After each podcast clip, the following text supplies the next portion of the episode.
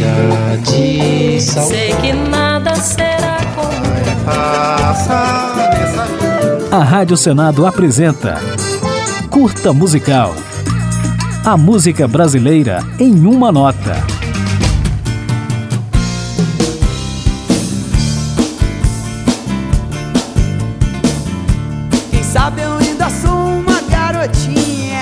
Cássia Eller já tinha quase 30 anos quando lançou seu primeiro disco em 1990. Se lembra quando a gente chegou um dia a acreditar?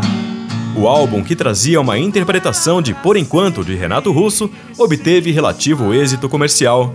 O mesmo aconteceu com seu segundo disco, intitulado O Marginal, de 1992. Não quero brigar, eu não quero choro, Sucesso de verdade, Cássia Eller só foi conhecer quando lançou a canção Malandragem, de Cazuza e Frejá, que está em seu terceiro disco, de 1994.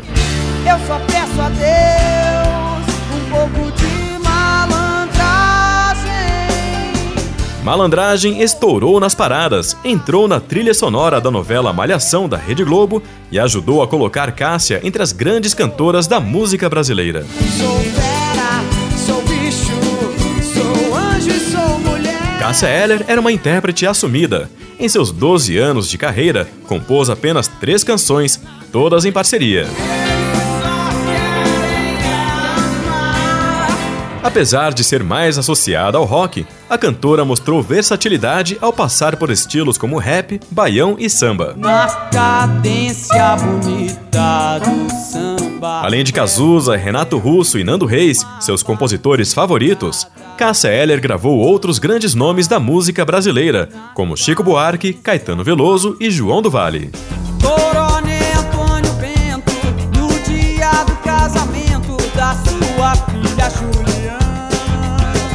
Cássia lançou cinco discos de estúdio, mas seu entusiasmo maior era com as apresentações ao vivo. E foi a gravação do show acústico em 2001 pela MTV que lhe rendeu maior projeção. O que você está dizendo?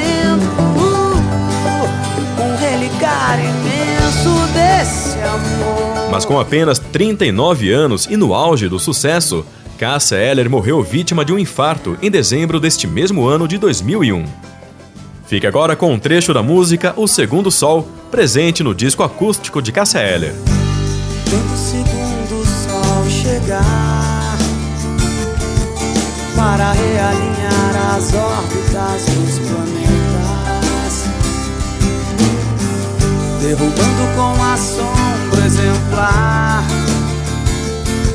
o que os astrônomos diriam se tratar de um outro planeta.